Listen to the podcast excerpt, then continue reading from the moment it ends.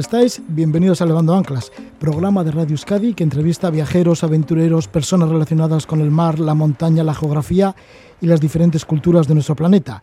Y así, para empezar, vamos a lo grande porque tenemos conexión con Panamá. Espera nuestra llamada Joseba Yarza. Joseba es de Oñati, Guipúzcoa, está prejubilado, buscaba aventuras y se ha detenido en el Parque de Recuperación de Flora y Fauna Sumí, cerca de la capital panameña. Está de voluntario en el mantenimiento de monos, de loros, de guacamayos, un puma y un jaguar.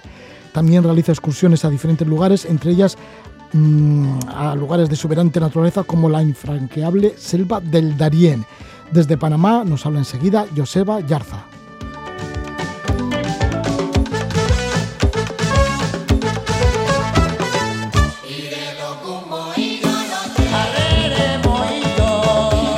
En Levando Anclas vamos a estar con José Antonio Masía. Ha sido uno de los pioneros en el Estado español en organizar trekkings por las cordilleras del mundo.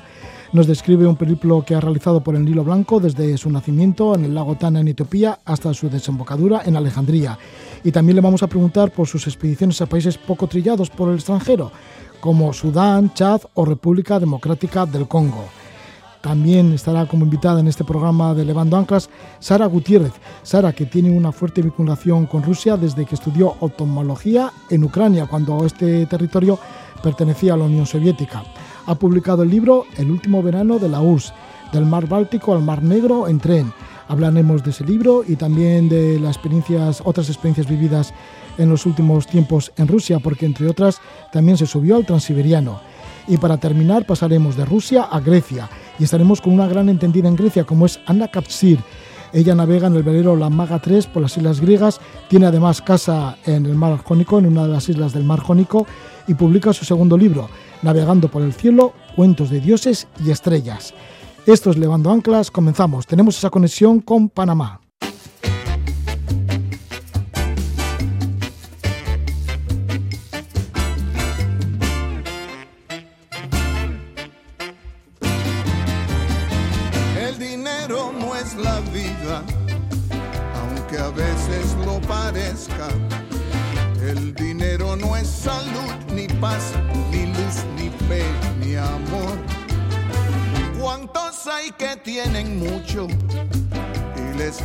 Su existencia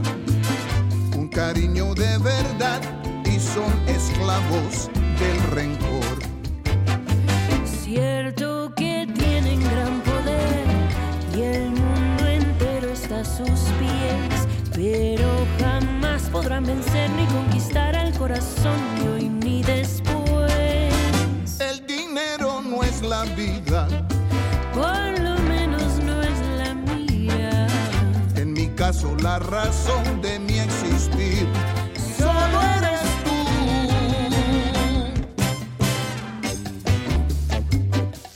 Esta canción se titula El dinero no es la vida, la hace la mexicana Jimena Sariñana, ella es de Guadalajara, Jalisco, y está también aquí la voz inconfundible de Rubén Blades, Rubén Blades, cantante panameño.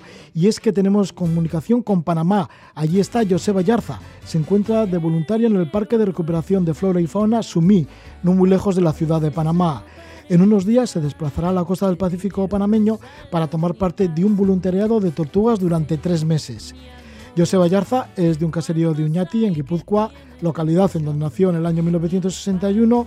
Le gusta la naturaleza, el viaje y la fotografía. Ha viajado por África, por Asia, América. El viaje de novios, por ejemplo, lo hizo en Perú y lo hizo perdido en la Amazonía. Ahora se ha prejubilado y pensó irse a Panamá a realizar un voluntariado en plena naturaleza. Llegó a este país a primeros de junio y ahí le tenemos. Tenemos conexión con Joseba Yarza Eraña. Se encuentra entre árboles y animales de Panamá. Bienvenido. Muy buenas noches, Joseba. Bueno, buenas Muy tardes ahí en Panamá. Sí, buenas tardes aquí en Panamá. Muy buenas tardes, Roge. Muy buenas tardes, Euskadi. Muy buenas tardes, oyentes de Radio Euskadi. Aquí en Panamá, muy contento y muy conforme y me encuentro como en casa, por no decir mejor que en casa. Bien acogido y bien acompañado y bien arropado por los panameños. Sí, porque tu plan inicial era comprarte, una vez que te prejubilaste, era comprarte una furgoneta y recorrer América. Pero ¿cómo has cambiado de plan y si te has quedado en Panamá? Sí, pues bueno, y a mí siempre me ha gustado recorrer el mundo, recorrer los diferentes caminos. Siempre me he llevado dentro de la sangre de viajero y la idea mía era, era, eh, cruzar el Atlántico, comprarme aquí una furgoneta y viajar y viajar y viajar. Pero bueno, eh, por la pandemia o por la incomodidad de viajar o de moverse libremente como hace unos años por el mundo, pues he decidido que en mi viaje vaya despacito, despacito, vaya sentándome, vaya conociéndome, conociendo los sitios por donde paso, arraigarme, hacer conocidos, hacer amistades y bueno, como no tengo ni prisa ni mi viaje de por vida va a ser largo, pues he decidido que mi viaje vaya despacito, despacito y, arraigándome un poco por donde voy y haciendo amistades y bueno, conociendo un poco más el paso a paso de cada día o de cada mes. Parece ser que por lo que cuentas sí que estás muy contento en Panamá. ¿Cómo te has instalado? ¿En dónde te encuentras? ¿Y qué es lo que estás haciendo? Sí, pues eh, directamente ya vine ya por mediación de una una agencia de voluntariados, Adventure Volunteer, que tienen un centro en Valencia, lo regenta eh, Sergio Malaguilla y una coordinadora, Evelyn Pineda, que es de Panamá y vive en, Valencia, y ella es la que me ha traído. Estoy ahora sentado cerca de Panamá, una hora más o menos, entre Panamá y Gamboa, que es mi residencia, está el Parque Suming, que es donde realizo mi voluntariado. Gamboa es un pueblecito que está cerca de Panamá, junto al, junto al canal de Panamá. Y es antiguamente fue una ciudad o un pueblo donde se asentaron todos los americanos que trabajaban en el proyecto del canal. Una vez que ellos salieron de aquí, pues esas casas han quedado y, como estaban en su día todas de madera, con estilo americano, y todas esas casas se han vendido y se ha hecho un pequeño pueblo. En la casa donde vivo es de un biólogo, es un tal eh, eh, Guido César Erguido. Es de biólogo, está estudiando Derecho y, bueno, una persona maravillosa que tiene diferentes agencias de viajes, está metido en diferentes ONGs relacionados con la naturaleza y el medio ambiente y la biodiversidad de Panamá. Estoy a unos 10 o 15 minutos del Parque Summing, el que bajo de lunes a viernes todos los días a primera de la mañana y, ahí, y presento allí, ofrezco allí mi voluntariado y, mi trabajo y mi esfuerzo y, es donde capto y veo y, aprendo pues cantidad de cosas que hasta hoy en día estaban un poco lejos de mi mano. Sí, como dices, estás instalado en Gamboa, en este pueblito que está entre el Parque de Sumí, en donde trabajas, y la ciudad y la capital, ciudad de Panamá.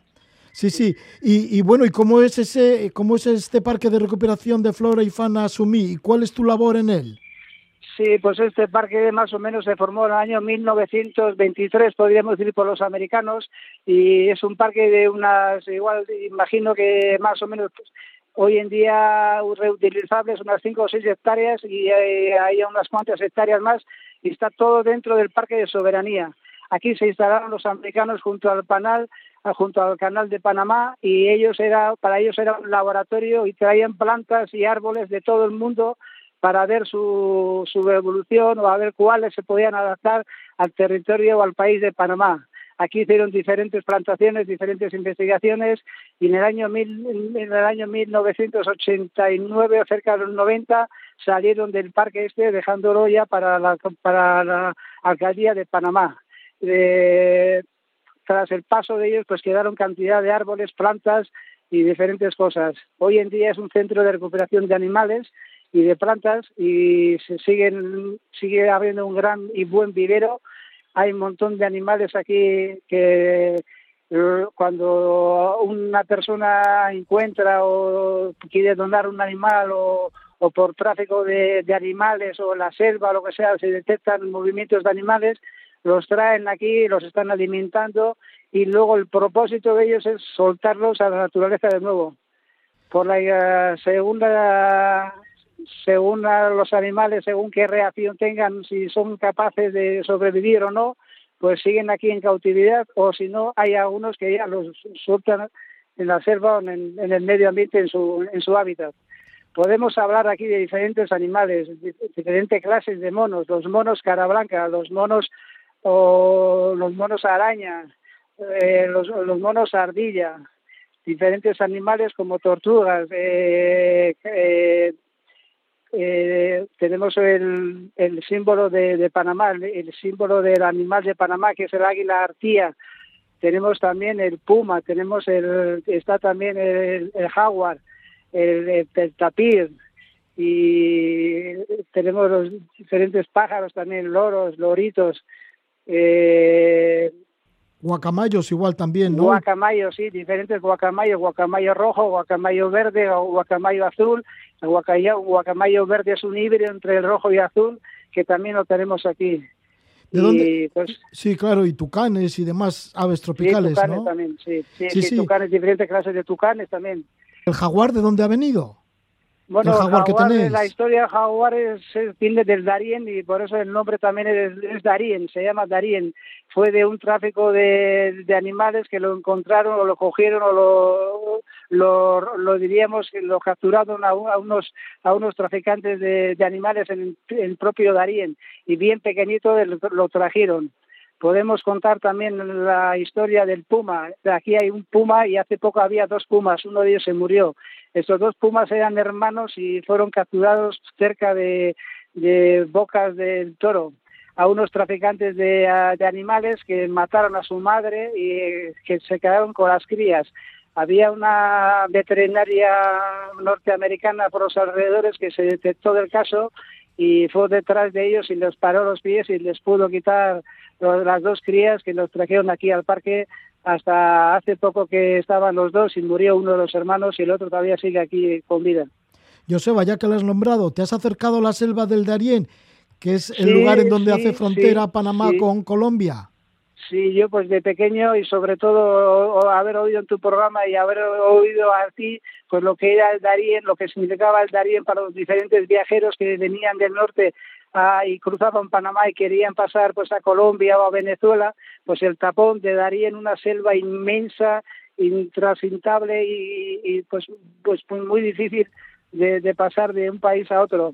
¿Por qué? Porque hay cantidad de selva, hay cantidad de riachuelos, hay cantidad de, dificultades que, que hasta los propios de, la zona tienen dificultad para atravesar hoy en día pues eh, más o menos puede ser pues eh, un poco también peligroso pues por, por, por las guerrillas que hay en Colombia, por los tráficos de, drogas y por los tráficos de animales y bueno es una zona un poco a tener en cuenta y siempre el tránsito por allí o el haber andado es, es importante el, ir acompañado por gente nativa o, o por, por, por los orígenes de allí, por, por, por, los, por la gente que vive allí. Yo estuve en el río Marea y en la comunidad Marea de, de Darien, una comunidad así de unas 50 familias que hoy en día todavía viven allí con sus costumbres, viven con sus padres, con sus abuelos, con sus hijos, con sus nietos. Son familias grandes que tienen cinco, de 5 a 10 hijos que viven todos en una casita de, de madera eh, sobre, encima del suelo y con, con techos de paja y, todos viven más o menos en la misma casa. Ya, y para llegar allí creo que tiene que haber... Mm, tiene que depender de la marea, ¿no? Para llegar a esta población. Sí, sí, sí. Primero desde Panamá vamos en, durante cinco o seis horas en autobús o en coche, llegamos a un embarcadero y allí embarcamos en una barca y durante una hora, hora y media atravesamos diferente, una desembocadura grande de un río y nos metemos en un río un poco más pequeño que nos lleva a la comunidad, que el río también se lleva marea, que depende, depende, depende de la marea que tenga el mar para poder llegar o no llegar. Si, siempre hay que subir a esas comunidades con marea alta, porque con marea baja es imposible de subir porque eh, se reduce el caudal. Y así se llama el río y así se llama la comunidad. Joseba, pues emocionado también con la selva del Darién. ¿Y a ti que te gusta tanto la naturaleza? ¿Qué representan en la selva del Darién o en donde te encuentras ahora en este parque de recuperación de flora y fauna los árboles? Porque serán grandes árboles también. Son los árboles son inmensos. Yo he tenido contacto en Darién, he tenido contacto en el cerro Chucantil, en, cerca de Darién, donde ha estado una reserva, una reserva, reserva natural de una ONG llamada Adopta Árboles de Panamá, y estaba allí en, en, a, unos 1.200 metros en un bosque llamado húmedo. El bosque se llama húmedo porque siempre hay humedad, siempre llueve y hay una vegetación enorme. Yo no he estado nunca, y eso que he visitado muchos bosques y soy de la montaña, nunca me ha hecho llorar una naturaleza, un bosque tanto como lloré allí, porque estaba en plena naturaleza, en plenos bosques, en plena vegetación y la vida que se palpaba allí era, era pues para hacernos una, una idea, la película de, de, de, Jesús, no, no voy a acordar la, la película de, de Avatar, pero pero pero al natural, en, vivo, en vivo, todas las lianas que había y todos los todos los árboles llenos de, de, plantas y todas las raíces y, y toda la vegetación y todo toda la vida que se palpaba allí, bien de ranas, de mariposas, de diferentes insectos, de animales. Trajimos de allí diferentes cámaras ocultas que suelen estar durante siete, ocho meses grabando, en el cual pudimos observar pues, diferentes animales, entre ellos el puma, el jaguar, eh, tigrillos, eh, jabalíes, venados, de todo, de todo. Hasta un jaguar se quedó, se, se detectó que había una cámara y empezó a jugar con ella y la dañó un poquitín. Y así, este fin de semana he estado cerca de Darien también, en el puente, en el puente Bayano, hay un lago inmenso que se llama Lago Bayano, he estado ahí en otra, en otra comunidad de indígenas en Veras y he estado viendo un árbol que se llama el árbol bombo es un árbol que tiene unas raíces que empiezan de lejos, empiezan a subir. Este árbol, decían los lugareños, los indígenas, que tendría seguramente muchísimos más años que mil años. Para ellos era el árbol madre y es el símbolo de la comunidad de ellos. Es un árbol inmenso que voy a sacar unos vídeos y publicaré en Instagram y en Facebook. Es impresionante estar cerca de ese árbol y pensar que ese árbol tiene vida y está creciendo todavía después de mil años la gente y, las personas y los animales que han pasado por la sombra y por las ramas de esos animales es impensable. Joseba, el que se acerque por Panamá, ¿qué puede visitar? Sí, pues en Panamá, eh, primeramente, eh, eh, viaje turístico de, de, naturaleza, de playas. Bueno, vamos a hablar, por ejemplo, empezando ya que estoy hablando de la zona cerca de Costa Rica, Bocas del Toro, la zona de Chiriquí, el volcán de Barú, Luego la zona de Veraguas, más o menos Veraguas es, es una provincia que toca el, dos, dos eh, océanos, el Atlántico y el Pacífico. Ahí tendríamos la isla Coiba, la isla Iguana, donde hay visión de ballenas, tiburones y delfines. Luego hay otra zona muy interesante también en el Caribe, la zona de San Blas, que tiene más o menos unos 300, 300 islotes diferentes paradisíacos y con palmeras, que ahí vienen los indígenas de etnia Cunayalas también la zona, la zona de Santa Fe y la zona de interior, pues siempre de montaña, de Darien, el cerro de Chucantí, el lago Bayano y cantidad, cantidad así en el interior también. Muy, muy, muy llamativo y muy, muy impresionante la naturaleza, el contacto con las diferentes etnias y los volcanes y playas y bueno, muy, muy, muy, muy eh, interesante. Yo, cosa que, no, que cuando venía a Panamá no pensaba que Panamá iba a tener tanta diversidad, es la, la olvidada o la, o la, no mencionada de, del Centroamérica, porque siempre que hablamos de Centroamérica caemos en Costa Rica. Costa Rica está un poquito mejor, mejor organizado, pero mayor diversidad y contrastes hay en Panamá. ¿Qué nos puedes decir los de panameños y lo dicen los mismos viajeros? Sí, sí. ¿Y qué nos puedes decir de la capital, de Ciudad de Panamá? Sí, pues la capital es otro, es una capital de una de un millón cuatrocientas mil personas más o menos que en los últimos años ha, ha aumentado ha aumentado bastante y dicen que también que es la, la, capital de los contrastes. Ahí tenemos la antigua capital, la antigua capital de, de Panamá, donde donde se hicieron las diferentes batallas bien con, con los piratas y bien, y bien con la con la decepción de, de, con Colombia. Panamá tiene una zona que le dicen que es la antigua, la antigua, que es la moderna zona de, de, Panamá, que es la, el Manhattan de, Centroamérica, que está toda lleno de rascacielos. Eh, tiene también la zona antigua donde desembarcaron los antiguos eh, esclavos de África y tiene así diferentes eh, diferentes paseos, diferentes playas y diferentes atractivos en, dentro, de, dentro de, Panamá. Joseba, además de tu labor en el Parque de Recuperación de Flora y Fauna Sumí, en donde te encuentras ahora, ¿también piensas ir al Pacífico, a la costa del Pacífico, para hacer un voluntariado de tortugas? Sí, sí, ahí voy a ir a la zona de Veraguas y ahí voy a hacer unos tres meses, entonces ahí voy a hacer un voluntariado de tortugas.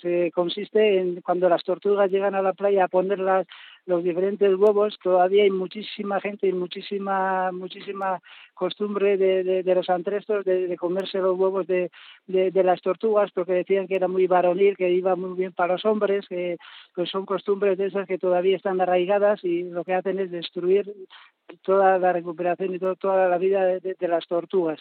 Las tortugas vienen y las tortugas es un animal que puede estar en Costa Rica, Nicaragua, puede estar donde sea, que cuando va a anidar y va a poner los huevos, vuelve a la misma playa, al mismo sitio. Y entonces es un, es un animal pues que de momento no tengo muchas noticias, pero pienso que durante tres meses voy a aprender mucho de la vida y, y de las costumbres de las tortugas. Joseba, ¿hay algún lugar en la red en donde podamos conectar contigo o por lo menos saber cómo te va por Panamá? Bueno, pues de momento me estoy intentando publicar todo en mi página de Facebook, en mi página de Instagram y voy a abrir una página de TikTok siempre a mi nombre de Joseba Ander Yarza. Joseba Ander Yarza. Sí, con Joseba Yarza yo pienso que ya puede entrar. Con Joseba Yarza yo creo que ahí ya pueden entrar ya y ahí pues eh, con el poco tiempo que me queda porque entre las fotografías y, ordenarlas y, elaborarlas y publicar pues se me pasa el tiempo volando porque tengo tanta actividad y hay tanto contraste y hay tantas cosas aquí para, ver y para gozar que bueno pero bueno siempre intento siempre que veo a un sitio voy a un sitio diferente intento hacer una pequeña publicación y con una pequeña explicación Joseba, parece que has encontrado algo de tranquilidad ahí en Panamá, ¿no? Porque creo que antes de salir de Oñati sí que sufrías de estrés y demás. Sí, pues bueno, eh, yo siempre he, sufrido con la enfermedad de psoriasis desde joven y en el, mundo laboral que vivimos, en el mundo de la sociedad que vivimos hoy en día, pues sin darme cuenta, pues estaba enfermo de psoriasis, bien los brazos, bien las piernas, bien la cabeza, bien el cuerpo, y claro, es una enfermedad muy ligada al estrés y, a la forma de vida moderna que llevamos hoy en día en nuestra sociedad y cuando he cambiado, pues solamente el cambiar y, el estar aquí y empezar a vivir aquí sin darme cuenta que no sabía ni que se me estaba desapareciendo hasta que un día me di cuenta, en los primeros 15 o 20 días estaba limpio de brazos, piernas, cabeza y todo, estoy limpio de arriba abajo sin haber tomado ni de haberme dado ni una crema, ni siquiera ni vea. Joseba, bueno, pues ahí estás gozando en Panamá, ahí te encuentras en el Parque de Recuperación de Flora y Fauna Sumí, no muy lejos de Ciudad de Panamá, de la capital, y ahí estás pues, saboreando, bueno, de la grandeza de la naturaleza, de la selva del Darién, de tus compañeros ahí, los monos de diferentes especies, loros, guacamayos, tucanes, tortugas, el águila arpía, el jaguar que también te acompaña, el puma. Bueno, pues toda esa relación que estás teniendo desde que dejaste Soñati, que te vaya todo bien y que te vaya muy bien también por el Pacífico cuando vayas a hacer el voluntariado de tortugas. Vale. Vale, muchísimas gracias. Cuando estoy yo con los monos, que parece mentira que son animales, me dan la mano, me dan, me abraza, porque es que es que es que es, que es, es, imaginable el cariño que te pueden dar un animal de esos que, que, llevas aquí, como que dice recién recién llegado. Cuando voy a darles de comer ya me conocen y me extienden su mano para abrazarme y para, y para darme la mano y para, chuparse luego los dedos del, del, sabor que tengo yo. Sí, sí, porque entre otras tareas alimentas a los animales en donde estás. Sí, sí, sí, les limpio todos los días, les limpio todo su, su su habitáculo, les doy de comer, les preparo a primera la comida con todo el cariño y bueno, se les trata a los animales como, personas, es que mejor que a personas. Joseba, pues muchísimas gracias por todo tu cariño, por tus palabras desde Panamá. Gracias por todo, Joseba Yarza. Vale, pues gracias a vosotros, saludos a mis amigos, a mi familia y a todo, a todo Euskal Gracias y buen viaje a todo el mundo.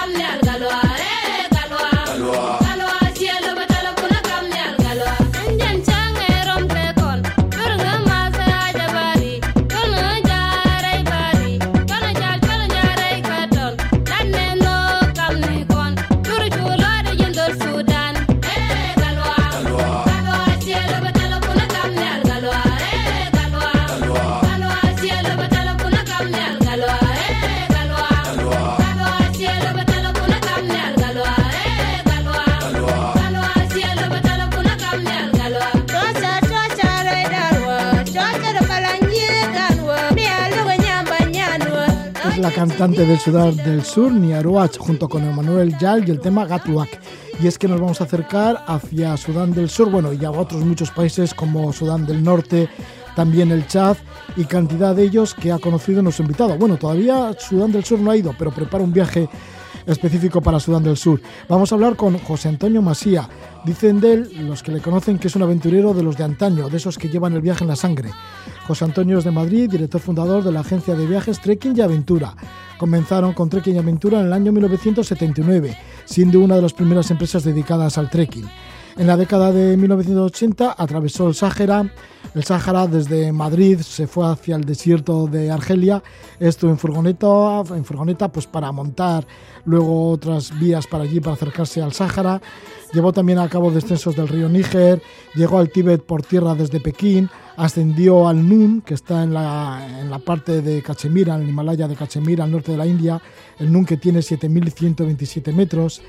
En los años 90, de los años 90, pues colaboró con Al filo de lo imposible, este programa de televisión, y ahí les creó logística para expediciones al desierto del Chad, también en Islandia, en Tanzania, años atrás también en la expedición al K2 de, de montaneros madrileños, y en los últimos años pues ha estado en la Antártida, en Corea del Norte, y su sigue pues hasta el presente.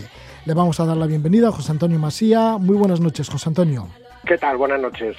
José Antonio, pues sí, que toda una vida llena de viajes, ¿no? Repleta de viajes y además con esto de trekking y aventura, pues eso, buscando grandes excursiones, grandes caminatas, grandes expediciones y buscando también los rincones así como más ocultos del planeta.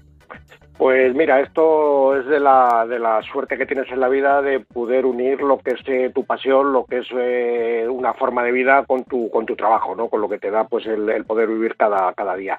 Y bueno, pues eso ha sido. Yo presumo de que llegué al turismo porque, porque me gustaba, no, no lo encontré como una profesión, sino que de una forma de, vida, de una pasión, pues, pues conseguí eh, convertirla en, en, una forma de, de, poder ganar un dinero y de poder hacer lo que realmente nos gustaba, ¿no? Y ese ha sido el, el, motivo de Trekking y Aventura y bueno, pues el, unir esa pasión de, viajar, de conocer, de conocer el mundo de una manera diferente, de verlo pausado, de, hacer amigos, o sea, yo si algo presumo en estos eh, más de 40 años ya que, llevamos con esto es que tengo decenas de amigos en multitud de países del mundo, ¿no? Entonces lo mismo que ellos vienen a mi casa, yo ahora mismo puedo ir a vivir a casa de un amigo en la India, en Nepal, en Chad, en, en Perú, en Ecuador o en Argentina, ¿no? Entonces eso es una probablemente uno de los mayores tesoros que, un ser humano puede, puede acumular en su vida. ¿no?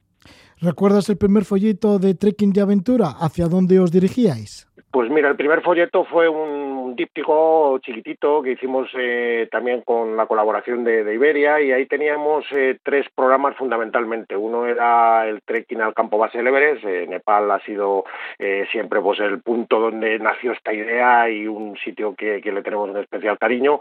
otro programa lo teníamos a Perú, a la Cordillera Blanca y un tercer programa pues era la, la Cordillera del Atlas, hacer la extensión al, al en Marruecos. ¿no? Entonces esos tres programas pues fueron los los, programas fundadores, ¿no? los que marcaron un poco la línea de, a que nos queríamos eh, dedicar en, nuestra nueva empresa que era Trekking Aventura.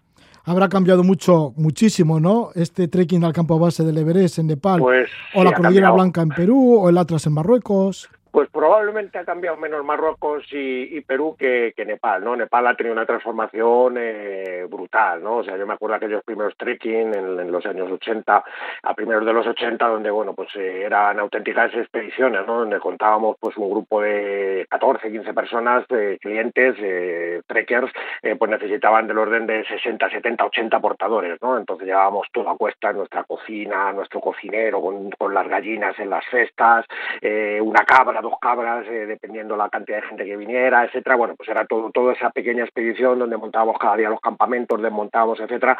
Al día de hoy, pues esto ha cambiado eh, notablemente, ¿no? Hoy se utilizan por pues, las infraestructuras que ya hay creadas en toda la ruta, que son esos pequeños eh, lots, esas pequeñas tea houses que eran antiguamente, que se han convertido pues en pequeños alojamientos, donde ya pues duermes en una cama más o menos cómoda, donde tienes pues agua caliente en algunos casos, prácticamente la mayoría, donde te puedes tomar una cerveza, bueno, pues todo ese tipo de cosas ha cambiado radicalmente, ¿no? Y puedes estar comiéndote una pizza, tomándote una cerveza y acabando con una tarta recién horneada, pues eh, viendo el, el, Everest desde Lobuche a 4.800 metros aproximadamente.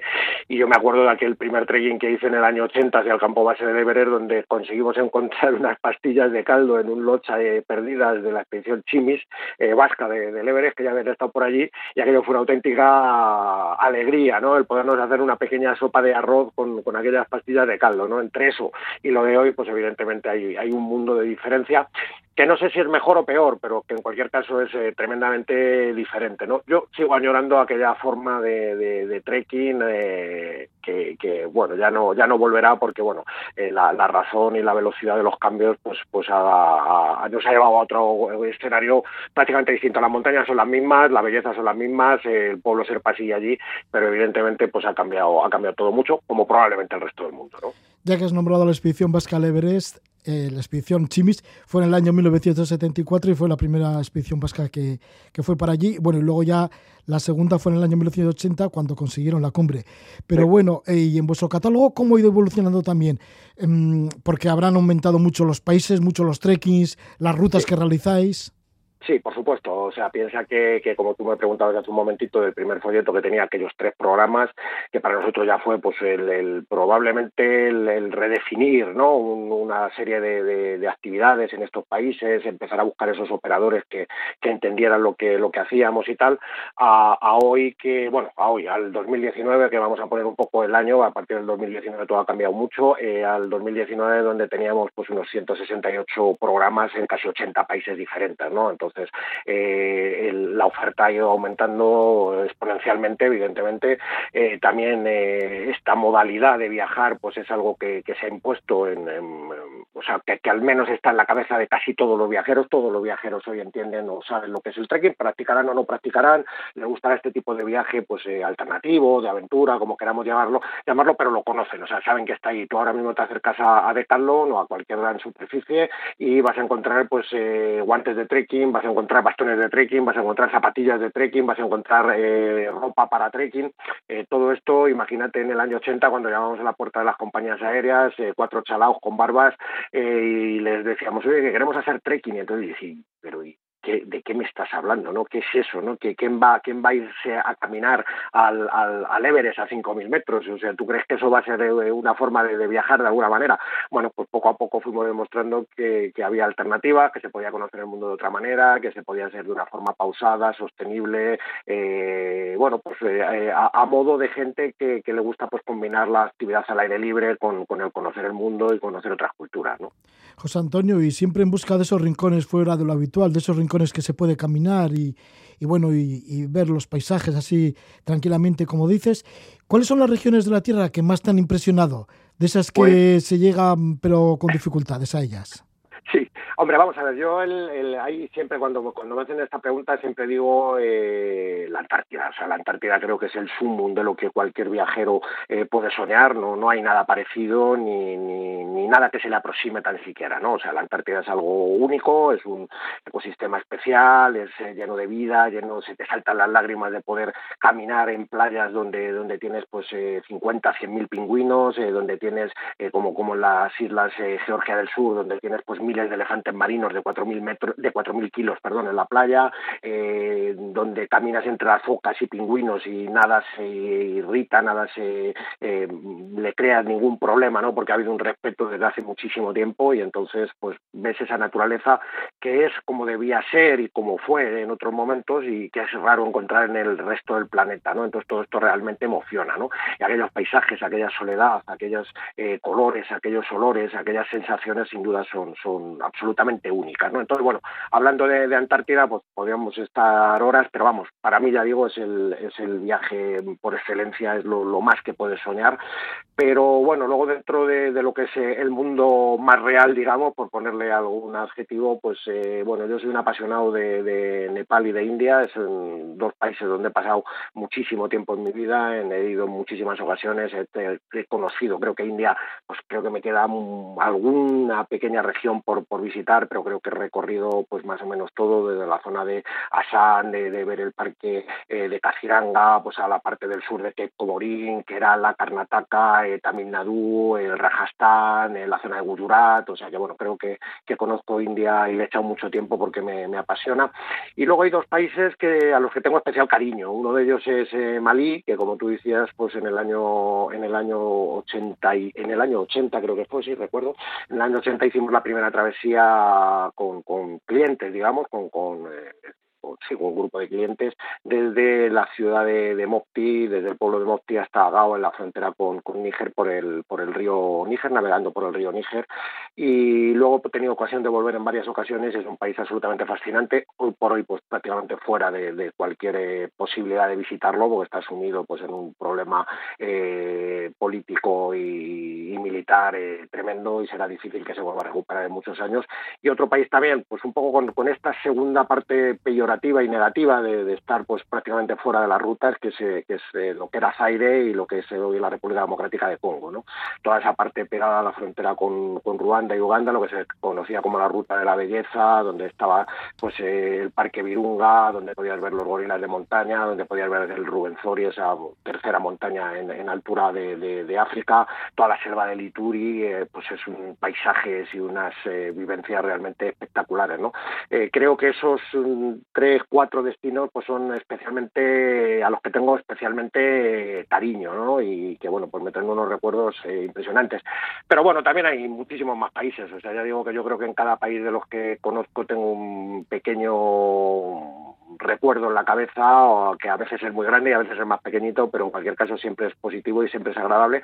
Y siempre he encontrado algo, ¿no? Algo que, que me lo ha hecho pues eh, mantener ahí, donde he tenido vivencias, donde he tenido paisajes, donde he tenido pues situaciones, donde he conocido a gente que, me han dejado su, pozo, ¿no? Entonces, eh, bueno, yo creo que, el poder viajar es una de las mayores eh, beneficios, de las mayores, eh, de las mejores situaciones que puede vivir el ser humano y, además es un antídoto contra la xenofobia y contra el racismo y contra tantas cosas que realmente es una, es una de las medicinas que, que mejor o peor medida recomiendo que, que todo el mundo utilice porque, porque te hace mejor. En la República Democrática del Congo, en esa ruta de la belleza que nombras, ¿observaste a los gorilas? Los gorilas sí. que suelen estar ahí en la frontera con Ruanda y Uganda, en las montañas. Eh, sí, hay, hay, mira, hay tres, había eh, cuatro grupos, a ver si, si lo digo bien. Mira, eh, en Zaire, o sea, lo que era, lo que soy la República Democrática del Congo, eh, había un grupo de gorilas en Bukavu, un poquito al sur de la ciudad de Goma, y luego en Yomba, que estaba también en la parte de, Virunga, al norte de, del Parque Nacional Virunga, ahí también había otro grupo de, gorilas. Luego, aparte de eso, en Ruanda estaba en la zona de, de que era donde estaba Dian Fossey, donde vi la primera vez los gorilas en el año 85, eh, perdón, en el año 85 murió Dian Fossey, yo los vi en el año 83 en, en Karisoke, o sea que vivía, estaba allí Dian Fossey, no la pude encontrar, no, no estaba en aquel momento en la, en la estación, pero, pero allí los vimos la, la primera vez. Y luego en Uganda que se pusieron, eh, se empezaron a poder visitar posteriormente, ¿no? Entonces en ese grupo es donde, donde de montañas, que todo es en el entorno de la montaña Virunga, bien sea por la parte este o por la parte oeste, es donde, donde están los grupos de, de gorilas de, de, toda, de toda aquella zona. Ya que estamos en el Congo, subimos un poco más hacia el norte en el mapa africano y nos vamos a Sudán.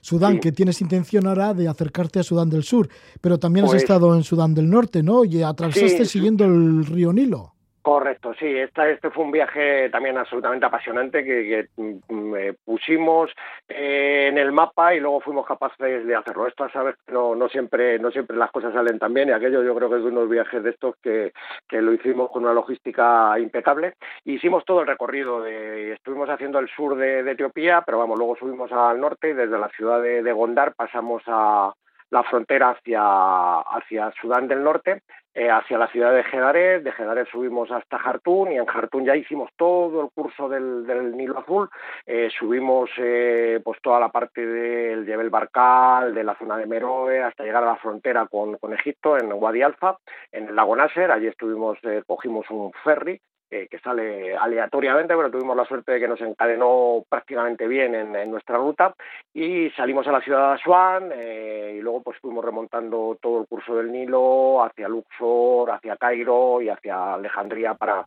para ver el, final y ya un poco pues la, parte romántica, ¿no? De, decir que habíamos hecho todo el curso del Nilo Azul desde el, desde el lago Tana en, en, Etiopía y sí es un viaje fascinante, o sea, una inmersión cultural impresionante, o sea, el dormir en las pirámides de Meroe pues es algo único, el ver el Jebel Barkal, la cantidad de, monumentos, el templo de Soler, que lo hizo el mismo constructor que, hizo el, templo de Karnak en, Luxor, pues es realmente espectacular, ¿no? O sea, es una inmersión total en el mundo, en el mundo de los faraones, en el mundo egipcio, que, es también eh, muy, muy, muy, recomendable.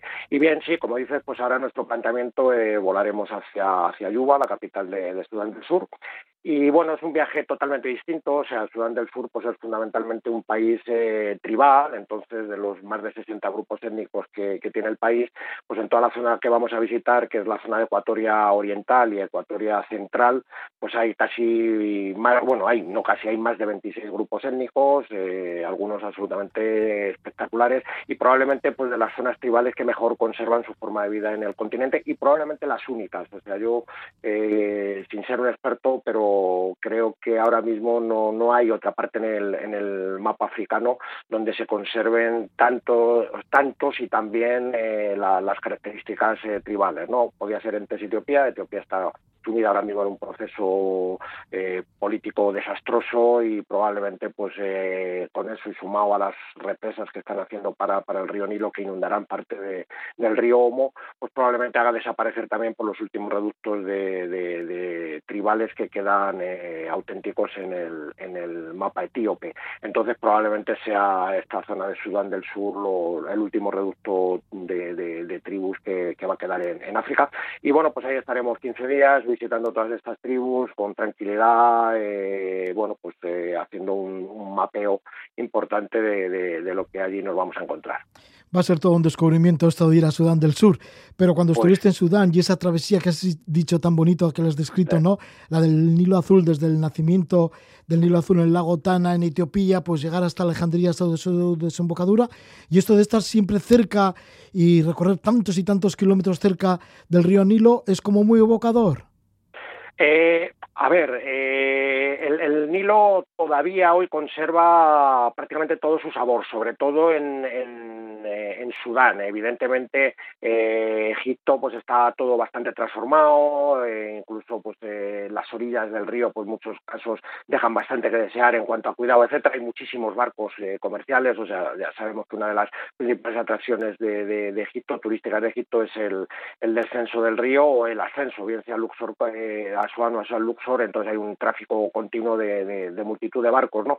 Nada que ver con, eh, nada que ver con Sudán, donde todavía pues el cruzar el, Nilo, que lo tienes que hacer en algunas ocasiones, eh, a una orilla o a otra, pues sigue siendo todavía un espectáculo donde los ferries eh, funcionan aleatoriamente, donde tienes que esperar a veces horas a que el ferry vuelva otra vez porque está la orilla contraria, cuando se, inunda de, coches y de gente local, con burros, con, con las vituallas que pasan de un lado a otro del río, pues es el, evocar eh, una zona de África pues eh, muy antigua, ¿no? O sea, muy muy muy pura, muy virgen todavía, ¿no? Entonces sí, eso, eh, eso se nota y sobre todo el ver el templo de Soler, que como digo, pues está hecho por el mismo arquitecto que el de Karnak en Luxor, y verlo solo, pues eh, sin duda es algo maravilloso. O, dormir en las pirámides de Meroe con, nada más que con la gente con la que estés viajando, pues es algo absolutamente único, ¿no? Entonces esto, esto sí es la gran diferencia y esto es un poco lo evocador que tiene de, los viajes clásicos, de los viajes antiguos, de los viajes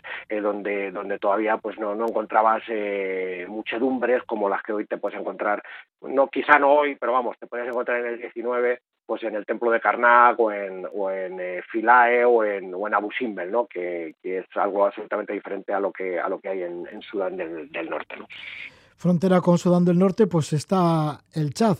Bueno, y el Chad que también linda con República Centroafricana, con Camerún, con Libia, con Nigeria, con Níger siendo la capital de Yamena, y hayas estado también en el Chad. Pues Fíjate lo gigante que es el Chad, ¿no? Que está dividido entre lo que es el desierto y luego más al sur, ya supongo que mm, será diferente.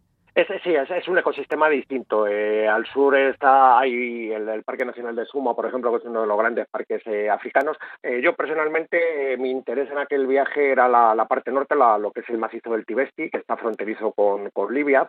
Y bueno, pues fue una ruta también muy, muy increíble que hicimos desde Yamena, la capital, pues atravesamos todo el desierto hacia, hacia la ciudad de Falla, Falla Larrió, que es el nombre colonial que le pusieron los franceses a aquel punto en mitad de, de la nada, mitad del desierto, o sea, para, para llegar allí pues ya son cuatro o cinco días de, de, mares de dunas donde, donde tienes que navegar y tal, y luego ya allí te, te, metes dentro de lo que es el Tibesti, ¿no? Entonces en el Tibesti, concretamente al sur del Tibesti, el macizo del Tibesti está la, la montaña más alta del Sáhara, que se llama Emikushi, es un pico de 3.000 eh, y bastantes metros y es un antiguo volcán, es un volcán extinto eh, que tiene pues dentro pues zonas absolutamente increíbles, ¿no? Campos de lava, eh, zonas de, de, dunas, o sea, una mezcla de paisajes increíbles y te permite pues tener una visión muy amplia de, pues con 3.000 metros pues de, un entorno grande, ¿no? El, el Tibesti en sí es un macizo súper salvaje, o sea, es una zona muy poco visitada, con, con 40.000 rincones diferentes, con geltas, con cañones, con formaciones eh, rocosas impresionantes, con, macizos de lava, etcétera. Y bueno, pues lo que hicimos fue rodear todo el, Tibesti y llegar hasta, hasta Bardai, prácticamente muy próximo a la frontera con, con, Libia. Y desde allí pues ya bajamos hacia los lagos de Unianga, que están más hacia, hacia el este. Son dos lagos que, que surgen de las arenas del desierto, o sea que ves el desierto, se mete la, arena dentro de, de, las aguas azules del, del lago, unas pequeñas, unas poquitas palmeras, y desde allí, pues, eh, eh, digamos, es lo primero que, ves que no sea arena y que no sea la, rudeza y la, dureza del, desierto, y desde allí volvimos otra vez hasta, hasta Yamena. Un viaje extremadamente duro, con unas condiciones eh, durísimas, pasabas de los 45 grados al día a los 4 o 5 grados a la noche, o sea, tenías diferencias de casi 40 grados de, en, el, día, y sobre todo por la, por la ausencia de prácticamente todo, ¿no? O sea, llegabas a algún pequeño poblado y los poblados no tenían prácticamente nada, o sea, no, no había nada que comer, nada que comprar, eh, simplemente encontrar un pequeño repuesto para el coche, pues era increíble, ¿no? Entonces fue una odisea donde conseguimos eh, pinchar 24 veces en el coche, repararlo de las formas más eh, increíbles, cosiendo, pegando parches con, con goma la vieja usanza, cosiendo rotos en las, en las cubiertas del coche para compramante, para que no reventaran las ruedas, fue una auténtica ejercicio de, supervivencia, eh, pero con un recuerdo absolutamente impresionante. ¿no? A partir de, aquella época el Tibesti se, cerró porque bueno, pues había, eh, había grupos rebeldes y de hecho pues en los años posteriores pues eh, se formó cierta guerrilla que ha estado todavía guerreando. De hecho el chat ha estado en los, en los medios de comunicación hace unos meses por, porque mataron al presidente, todavía había ciertas caramuzas con, con grupos rebeldes apoyados por Libia y tal. Entonces, eh, hoy ya se puede volver otra vez, el Tibesti ya, ya se ha vuelto a abrir y bueno, pues es una ruta segura, está desminada, está limpio de, de, problemas y es otro de los viajes que recomiendo encarecidamente a cualquiera de los que guste de, vivir en la aventura porque todavía quedan eh, espacios absolutamente salvajes en ese país.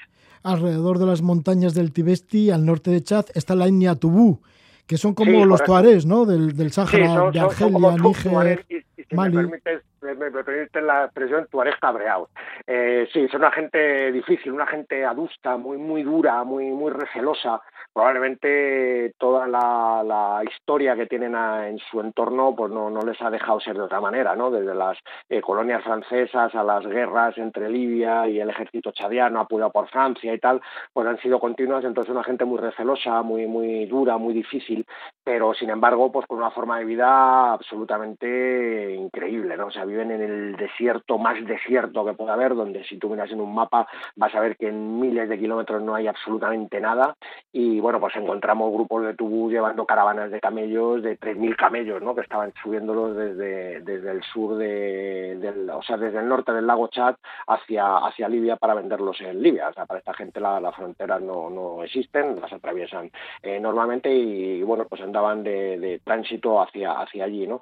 Eh, pero vamos, una gente muy muy dura en su forma de vida y con un trato complicado, ¿no? Hay que sacar tus mejores sonrisas y tus mejores eh, recursos para, para simplemente hablar con ellos, porque si no enseguida te quieren pedir dinero, recelan de que estés en su proximidad, no tienen muy claro eh, qué pintas allí, a quién blanco se le ocurre el perderte en aquellas arenas, en aquellos sitios tan complejos y tan lejanos de la civilización y, son muy muy recelosos. Pues ahí está esta etnia Los Tubú en el chat. Nos está llevando José Antonio Masía, que sabe mucho de estos países no demasiados visitados y él lo ha hecho pues a través de la agencia, una agencia que creó en el año 1979 que es Trekking y Aventura. Estamos hablando del Chad, estamos hablando también de Sudán del Norte, dentro de poquito se van también para Sudán del Sur. Además de todo esto, pues nos ha hablado también de la República Democrática del Congo, por supuesto de Nepal e India, que es uno de los lugares que adora y además lo ha visitado constantemente, eh, de Mali, del río Níger y tantos y tantos otros sitios. Mm, José Antonio, déjanos el contacto con Trekking y Aventura. Pues mira, yo creo que lo, mejor es eh, pasarse por la página web, eh, que son con las tres subes dobles y luego el nombre de la empresa, trekkingaventura.com, recordad siempre que trekking lleva dos K, trekkingaventura.com, eh, y luego pues allí ya tenemos correos, tenemos teléfonos y tenemos todo. Yo creo que por, centrar la información lo mejor es visitar la, página web, trekkingaventura.com, y luego bueno, pues estamos en todas las redes sociales, tanto en Twitter como en Facebook, como en Instagram, se nos puede localizar, pero vamos, yo creo que para tener una visión concreta y ver un poco lo que hacemos y ver un poco nuestra filosofía y nuestra nuestra forma de hacer las cosas pues a, la web y yo creo que desde ahí ya se, se pueden poner en contacto con nosotros enseguida va, va a figurar el teléfono eh, si alguien quiere pues una reunión Zoom pues es simplemente darle un botoncito y se agenda una, una reunión y nos vemos las caras o sea que pues, de esa manera yo creo que es la, forma más eficaz Muchas gracias por todo lo que nos has contado, José Antonio Masía, y buenas expediciones. Hasta pronto, que pues, vaya bien. Muchas gracias, un abrazo muy fuerte.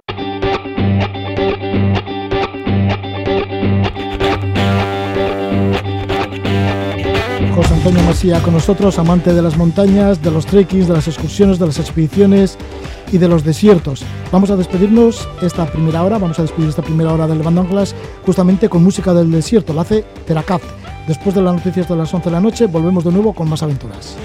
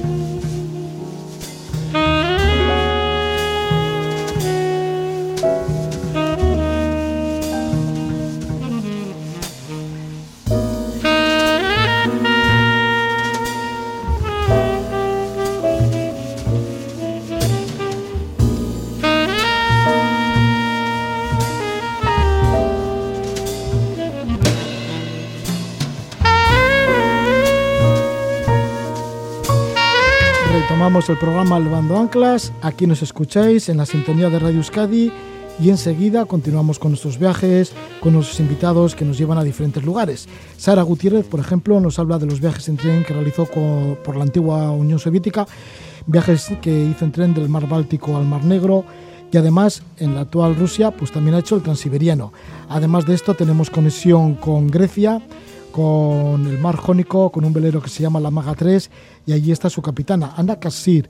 Navega en este velero por las Islas Griegas, tiene una casa en un pequeño pueblo de una isla del mar Jónico y publica su segundo libro, Navegando por el cielo, cuentos de dioses y estrellas. Se fija en los astros, con olfato de navegante, contempla el cielo y como ella dice, es imposible navegar por Grecia sin sentir el peso de los cielos y los mitos que quedaron colgados de sus estrellas. Y de eso trata su libro. Relata experiencias personales con los relatos que le han contado los lugareños, todo ello bajo el influjo del mar, las estrellas y la mitología griega. Ana Casir nos lo cuenta al final de Levando Anclas. Pero ahora nos toca ir en tren por la antigua Unión Soviética y también en el Transiberiano. Nos lo cuenta Sara Gutiérrez. Спасибо. Сегодня с нами нету Александра Варина, человека, который был сердцем и душой авторадио и нашим хорошим другом. Но нам кажется, все равно с нами здесь.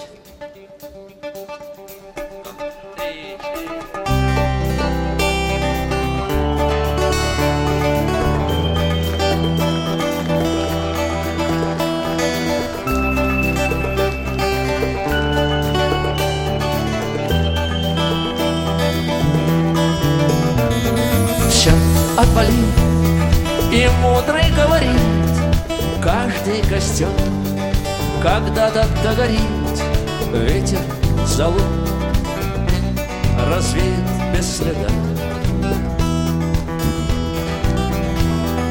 Но до тех пор Пока огонь горит Каждый его По-своему хранит Если беда если холода.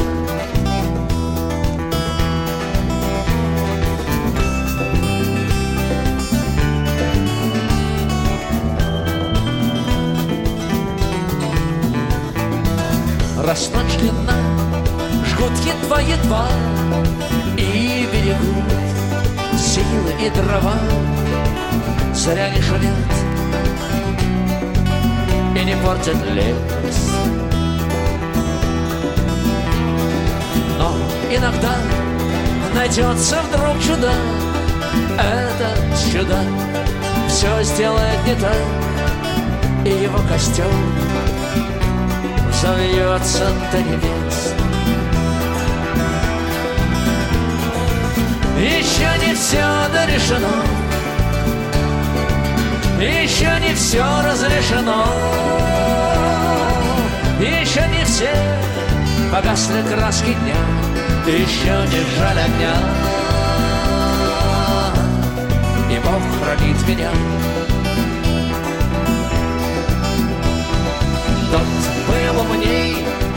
Es el grupo ruso Masina Bremini, es un grupo muy veterano con muchos años de trayectoria una música indicación de nuestra invitada Sara Gutiérrez, que ha conocido Rusia, pero también ha conocido la antigua Unión Soviética. Y vamos a hablar de un libro que ya ha titulado El último verano de la URSS, del Mar Báltico al Mar Negro en tren. Nuestra protagonista, Sara Gutiérrez, estuvo becada por el Ministerio Soviético de Educación para especializarse en oftalmología. Estuvo en una residencia en Kharkov, cerca de Kiev, en Ucrania.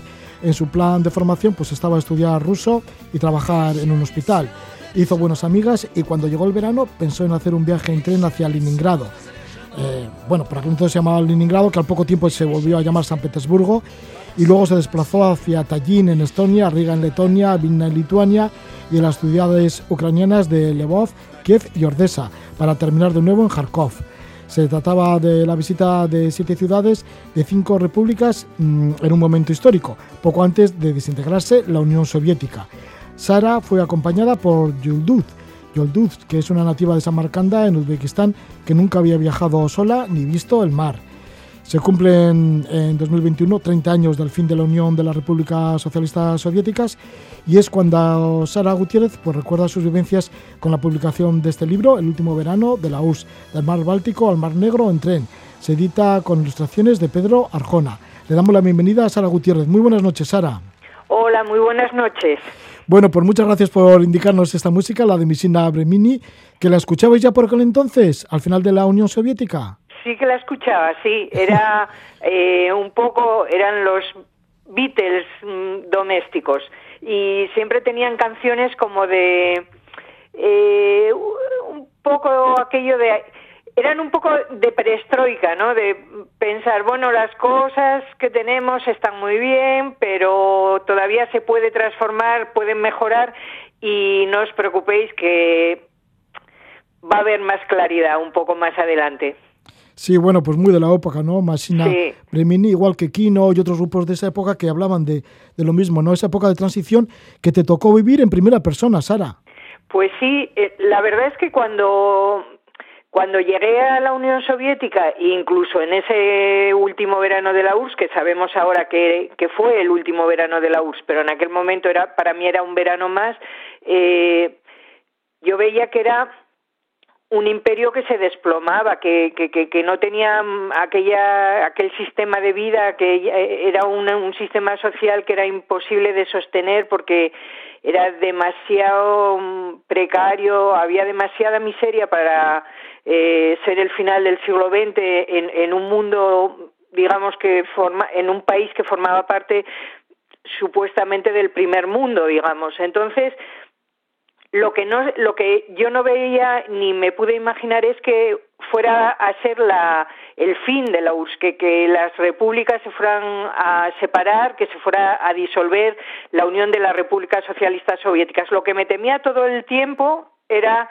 que hubiera un paso atrás, una que se quitaran a Gorbachev del medio, que se acabara la perestroika, la glasnost, la, eh, todos los cambios que estaba habiendo hacia, hacia la democracia, hacia la, o por lo menos hacia la transparencia, y que, y que se volviera un régimen más duro. Pero la separación de las repúblicas, no, para mí no era evidente, desde luego.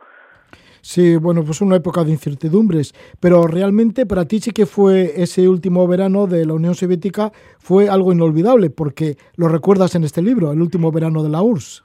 Sí, y además, aunque eh, el título es este que dices, el último verano de la URSS, realmente yo lo escribí eh, como recuerdo de un viaje extraordinario por la compañía y por las vivencias, pero no porque hubiera sido el de eh, el último, el del 91, sino porque fue un viaje que para mí era un viaje turístico más de una semana aprovechando las vacaciones para recorrer un poco de territorio, se me pegó una compañera del hospital que a mí en un principio mm, me parecía que iba a ser un lastre porque bueno era una chica que era encantadora divertida pasábamos muy buenas veladas juntas era muy buena cocinera pero en fin iba siempre de falda y de tacones eh, todo le daba miedo eh, estaba obsesionada con que eh, se estaba pasando hambre en todos los sitios y que era imposible moverse de un lado para otro porque no ibas a encontrar nada que ella realmente nunca había viajado por el, por el placer de viajar, sino,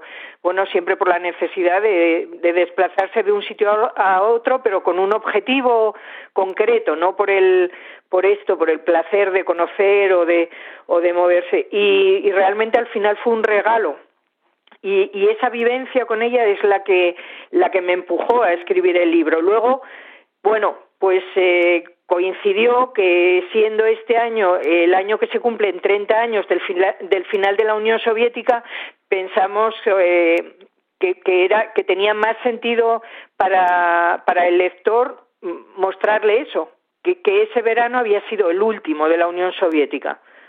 Ya lo vivisteis. Y es que tu amiga Yuldus, pues sí que antes de, de que te sorprendiera diciendo yo te acompaño, pues le dijiste, bueno, me acompañas, pero hay una serie de reglas, una serie de normas que yo necesito cumplirlas porque si no me voy sola.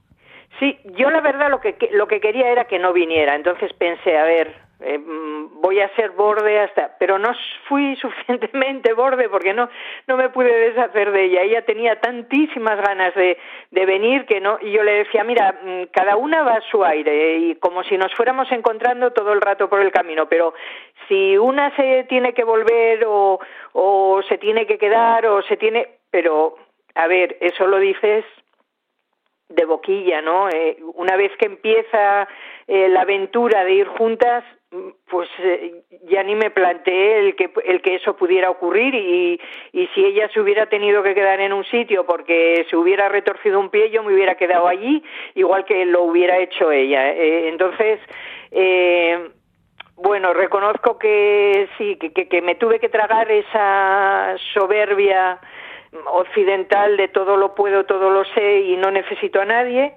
y, reconocer que, que su compañía fue realmente eh, una lección continua de, generosidad, de, de, entender.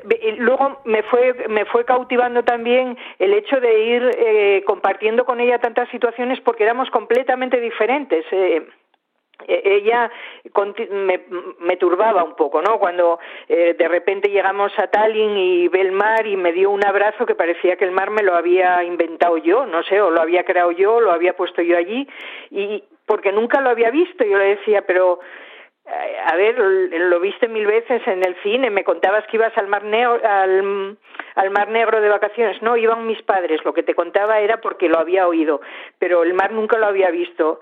Y, y, y me daba aquellos abrazos y, y, me hablaba continuamente de, porque estoy yendo contigo, me estoy sintiendo libre, estoy, estoy saboreando lo que es la libertad. Y yo pensaba, bueno, una libertad relativa, porque tú no tienes problemas de libertad. Entonces yo empecé a darme cuenta de que yo sí tenía problemas de libertad en, eh, aquí en España por bueno por convencionalismos sociales, por todos tenemos problemas de libertad en, en cierto modo, ¿no? Pero, pero yo era consciente de esos problemas que tenía y por tanto podía ponerle solución, podía trabajarlo y podía superarlos. Pero es que ella nunca se había planteado que, que pudiera tomar las riendas de su vida, que pudiera hacer lo que ella quería hacer. Y me decía, porque voy contigo mm, y porque estoy siendo como si fuera española libre, eh, puedo soñar a lo grande.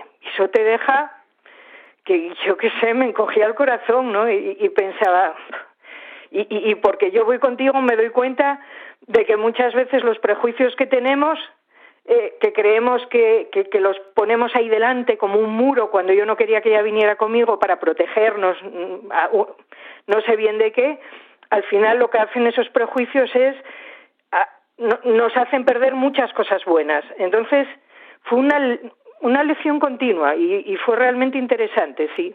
Desde luego que sí, pero bueno, al principio sí que se te cayó el alma al suelo cuando apareció Yuldus con zapatos negros de tacón y además varias bolsas de comida para empezar el viaje, porque ella decía que, como has comentado, pues que no ibais a encontrar comida en, algunos de los sitios que ibais a ir a, viajar, ¿no? A llegar hasta ellos. Mira, allí, allí hubiera querido yo ver a verte a ti o a cualquiera.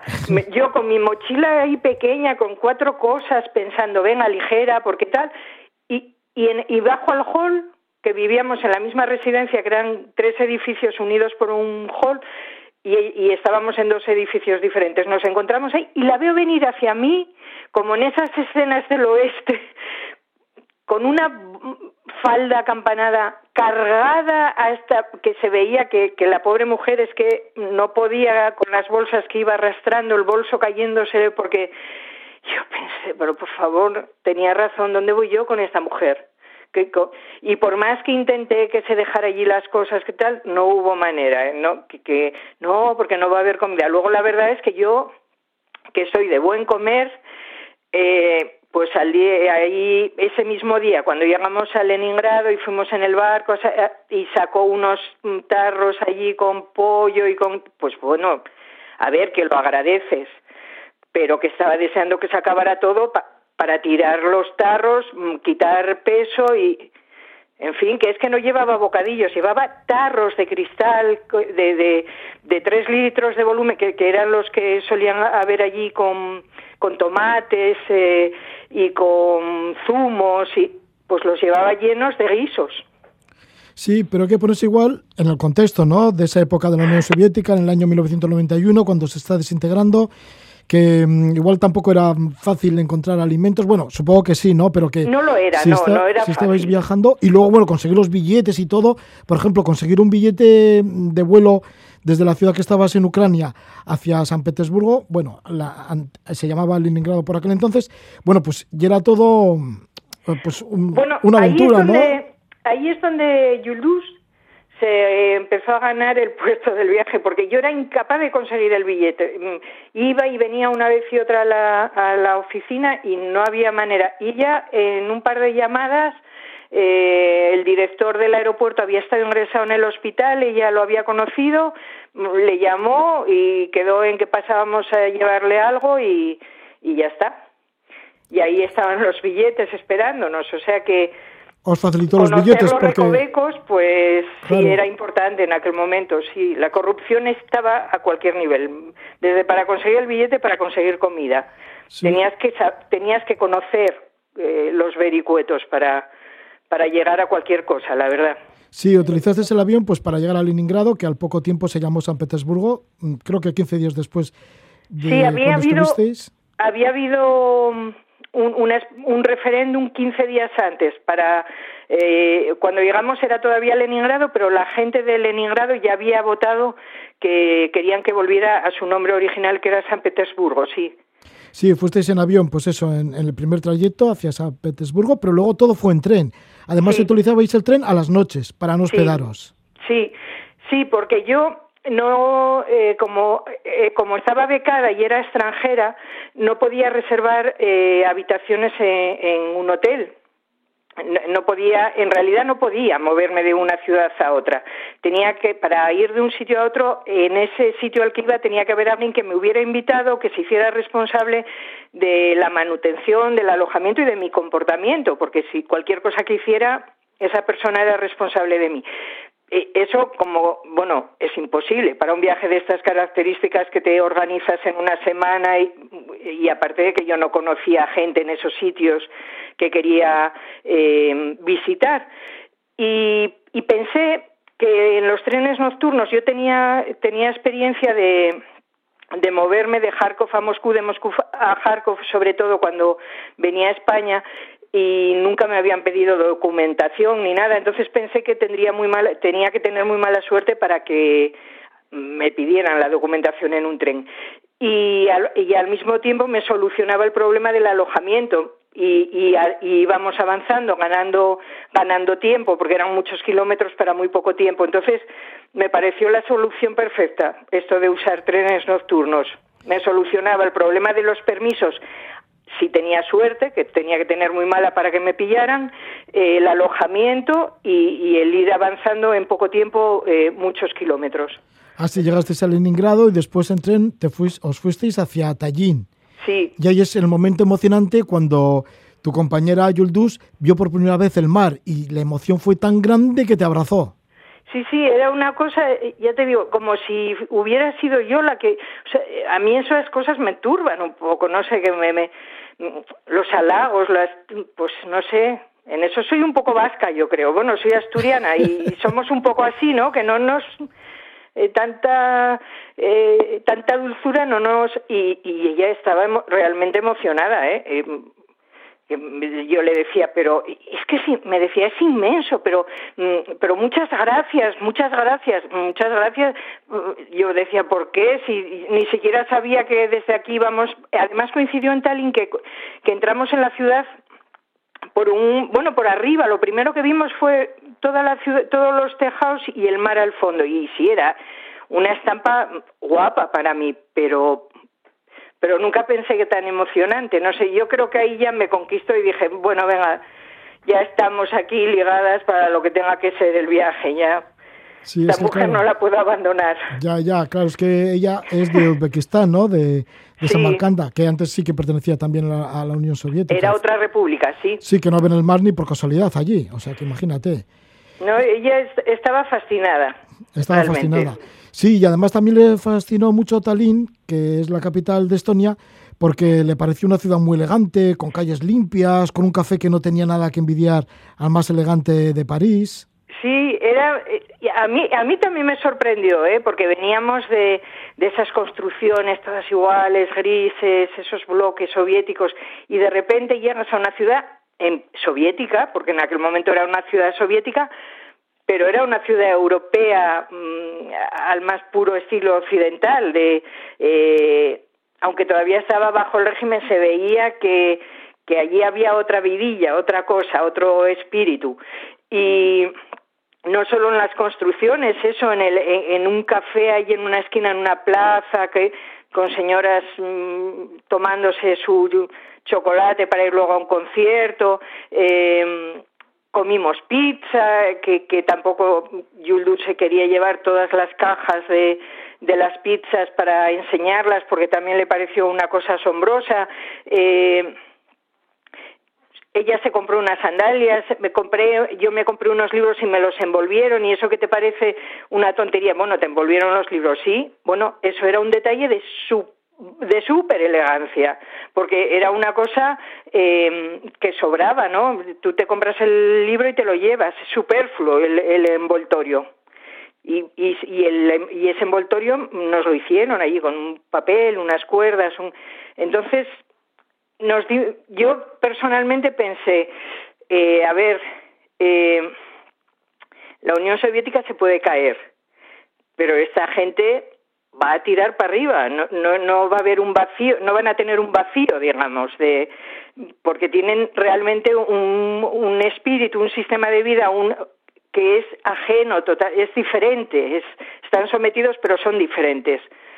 Y eso va a florecer y, y, de hecho eran los que estaban reclamando con toda la fuerza la independencia y de haber algo de independencia yo era lo que pensaba que podía que se podían desgajar las tres repúblicas bálticas porque realmente eran otra cosa. O sea sí porque claro las conocisteis en este viaje en tren no pues tanto Estonia como luego Riga que estuviste que es la capital de Letonia luego Vilna la, la capital de Lituania.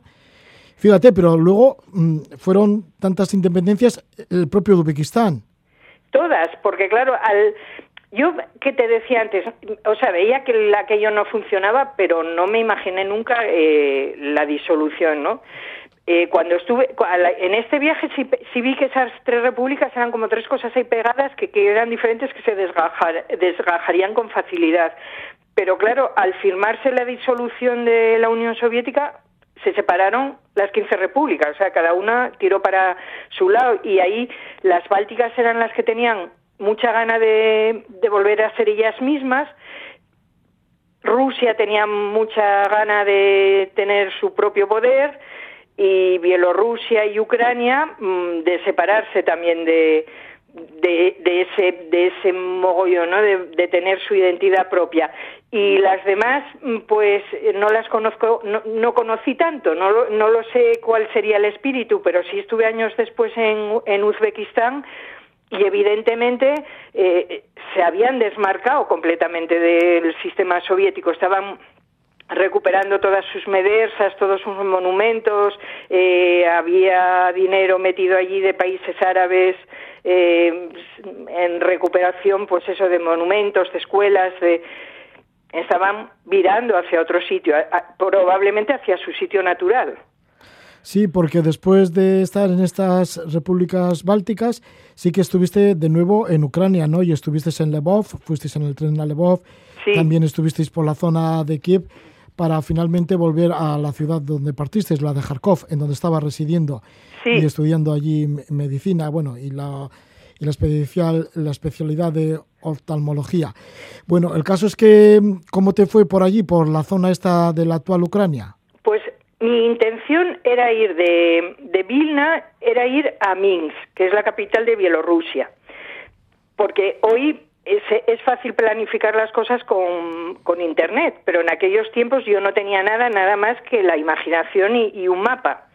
No tenía, no tenía ni siquiera información ni de, ni de distancias, ni de si realmente estos trenes nocturnos que yo necesitaba o que yo quería existían. Bueno, total que cuando en Vilna fuimos a comprar el billete para ir a Minsk, que sí que había un tren por la noche, llegaba el tren a las 3 de la mañana.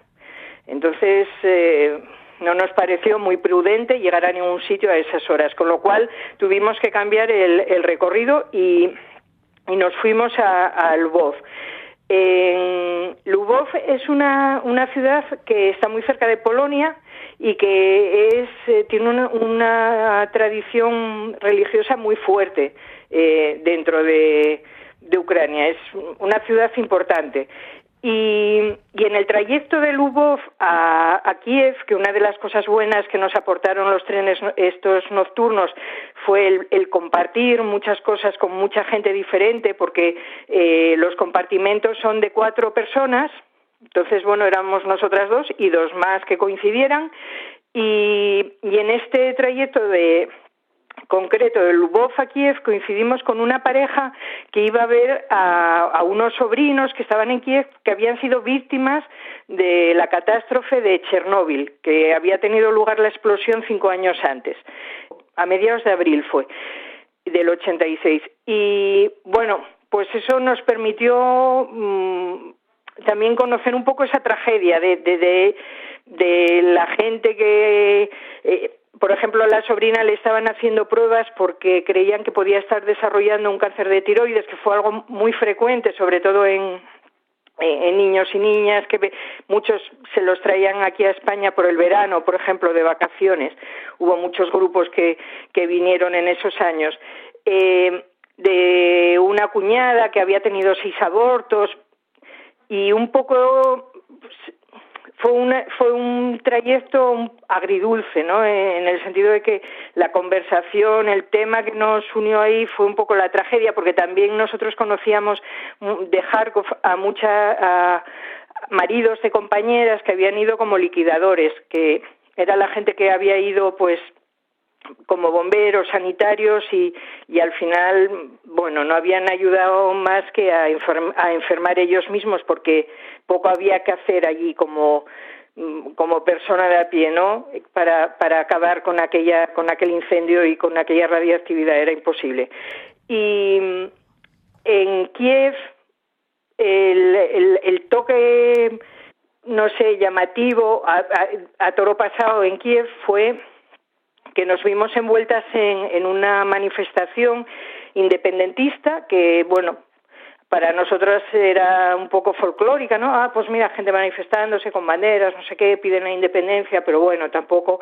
Y esa manifestación eh, fue el preludio de, a los pocos meses eh, Ucrania era independiente esa plaza en la que estaba la manifestación que nosotras no nos parecía ni ni muy grande ni muy ruidosa pues pasó a llamarse la plaza de la independencia porque efectivamente es donde la gente más eh, gritó por ella y más peleó por ella.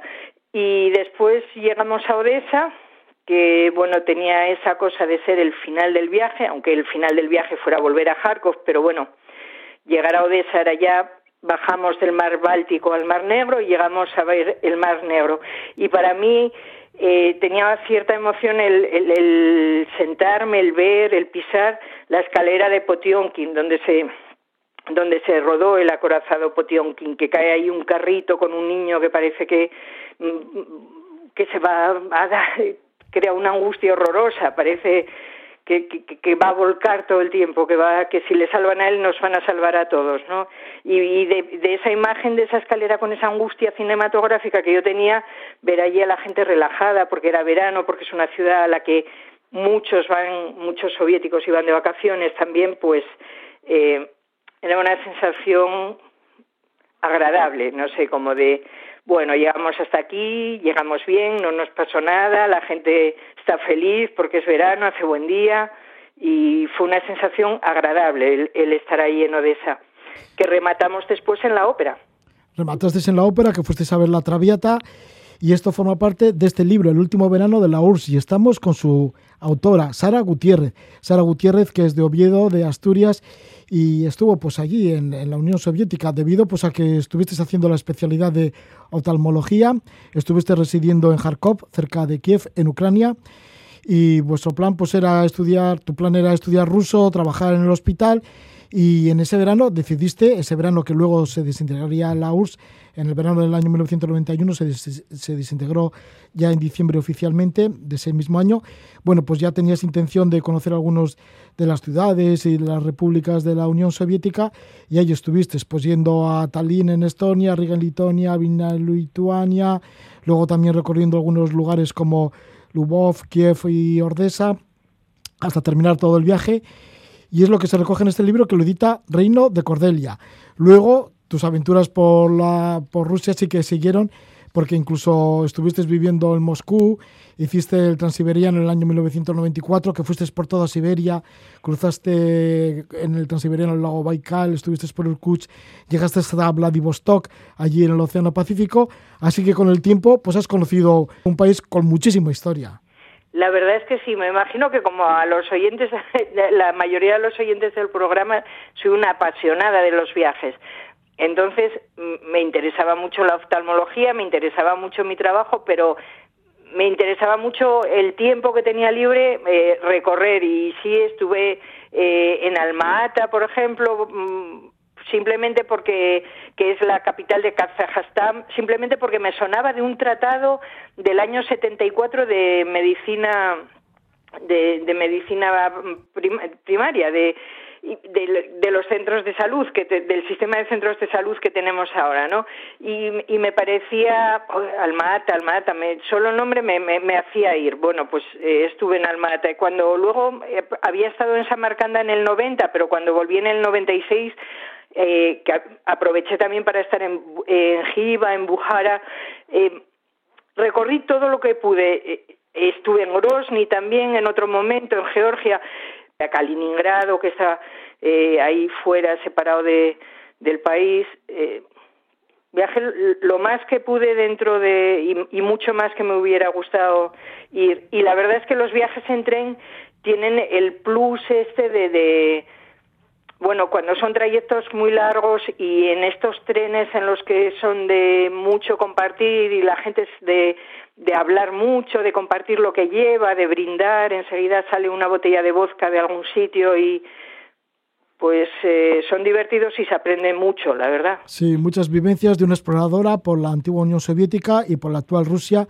como es Ara Gutiérrez, y nos deja este libro, El último verano de la URSS, del Mar Báltico al Mar Negro en tren. Lo edita Reino de Cordelia y además con ilustraciones de Pedro de Arjona. Muchísimas gracias, Ara Gutiérrez, por estar con nosotros. Que vaya todo muy bien. Muchísimas gracias a vosotros por invitarme.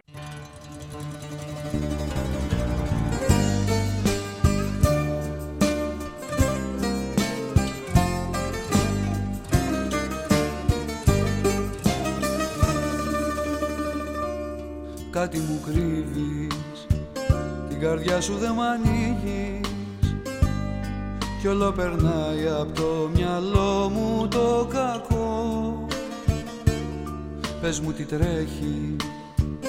Η καρδιά μου εμένα αντέχει. Ό,τι κι αν πεις δε φταίς εσύ ούτε κι εγώ.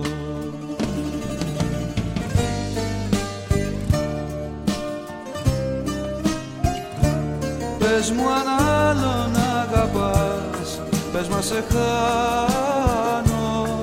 Εγώ θα γράψω ένα τραγούδι παραπάνω. δεν θα μιλάνε οι στίχοι για γυναίκες κάρτες για εκείνες που κρατάνε τις καρδιές σαν κάρτες. Κι αν βρήκες άλλον να αγαπήσεις κι αν σε χάσω θα βγω στους δρόμους και δεν ξέρω που θα φτάσω. Σε μέρη άγνωστα μονάχος θα γυρνάω να τραγουδάω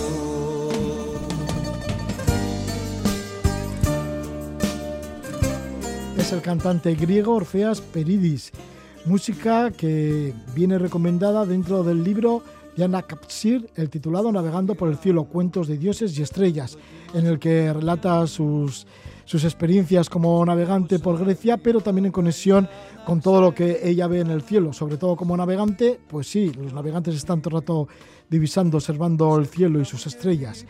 Así vamos a estar con Ana Kassir, nacida en Valencia en el año 1959. Ella es bióloga, capitana de altura de la Marina Mercante y escritora. Navega desde hace 30 años por el litoral griego tiene casa en Lezcada, en el Mar Jónico. Ahora mismo tenemos esta conexión cuando se encuentra en su velero en el Mar Jónico. Eh, el Mar Jónico y Lezcada, que es una isla que se encuentra frente a Itaca. En el año 1992, Ana Kapsir pues, cruzó el Mediterráneo hasta Grecia en su velero La Maga Azul, un velero construido por ella y por su marido en Asturias. Pasa medio año en Grecia todas las temporadas navegando y alquilando barcos. Ana Kasir es autora de dos libros inspirados en Grecia. Uno de ellos es Mil viajes a Itaca, que se editó en el año 2017 y acaba de sacar a la venta ahora Navegando por el cielo, cuentos de dioses y estrellas. Es un compendio de historias sobre las estrellas más visibles en el hemisferio norte, sus leyendas mitológicas, sus alusiones a la literatura clásica y así en el libro pues van apareciendo Homero, Aratos, Hesiodo y hasta el Quijote. Todo ello hilado con anécdotas de navegaciones de la propia Nakasir por Grecia. Cada capítulo está dedicado a un astro o una constelación acompañado de bonitas ilustraciones. Es un viaje literario escrito en el agua, pues el medio de transporte de Ana es un barco y ahora se encuentra en ese barco en el mar Jónico. Ana Casir, bienvenida, muy buenas noches. Hola, buenas noches, Roge, ¿qué tal? ¿Cómo estáis? Muy bien, bueno, pues que continúas allí en Grecia, que gran parte del año te lo pasas allí, ¿no? En el mar Jónico. Eh, bueno, sí, casi la mitad del año me la paso aquí. Eh, vivo aquí y, trabajo aquí. Eh, pues eso, de mayo hasta noviembre suelo estar por Grecia y luego en invierno en España. ¿El trabajo está dedicado al alquiler de barcos? Bueno, yo sí trabajo aquí, alquilamos barcos y luego en invierno trabajo en la enseñanza náutica, ¿no? Eh, en titulaciones deportivas, en una academia de prácticas para la obtención de títulos deportivos. O sea que sí, todo mi trabajo actual está relacionado con, con el mar y con la náutica. Sí, bueno, buena parte hay en, en Grecia y la otra parte en Valencia, la enseñanza. En Valencia, sí, en Valencia, sí. Sí, sí. Bien, pues Ana, en el anterior libro, en el cual también te hicimos una entrevista, Mil viajes a Itaca, era un cuaderno de viajes de la Grecia que bien conoces. Era una travesía en un velero por estas islas griegas. ¿Qué has querido lograr en esta segunda obra? Bueno, si navegas por Grecia, bueno, si navegas en general, evidentemente eh, siempre estás observando el cielo y las estrellas, ¿no? Las estrellas son las compañeras de nuestras guardias por la noche y durante muchísimo tiempo eh, ha sido la forma de posicionarse en el mar cuando se hacían largas travesías.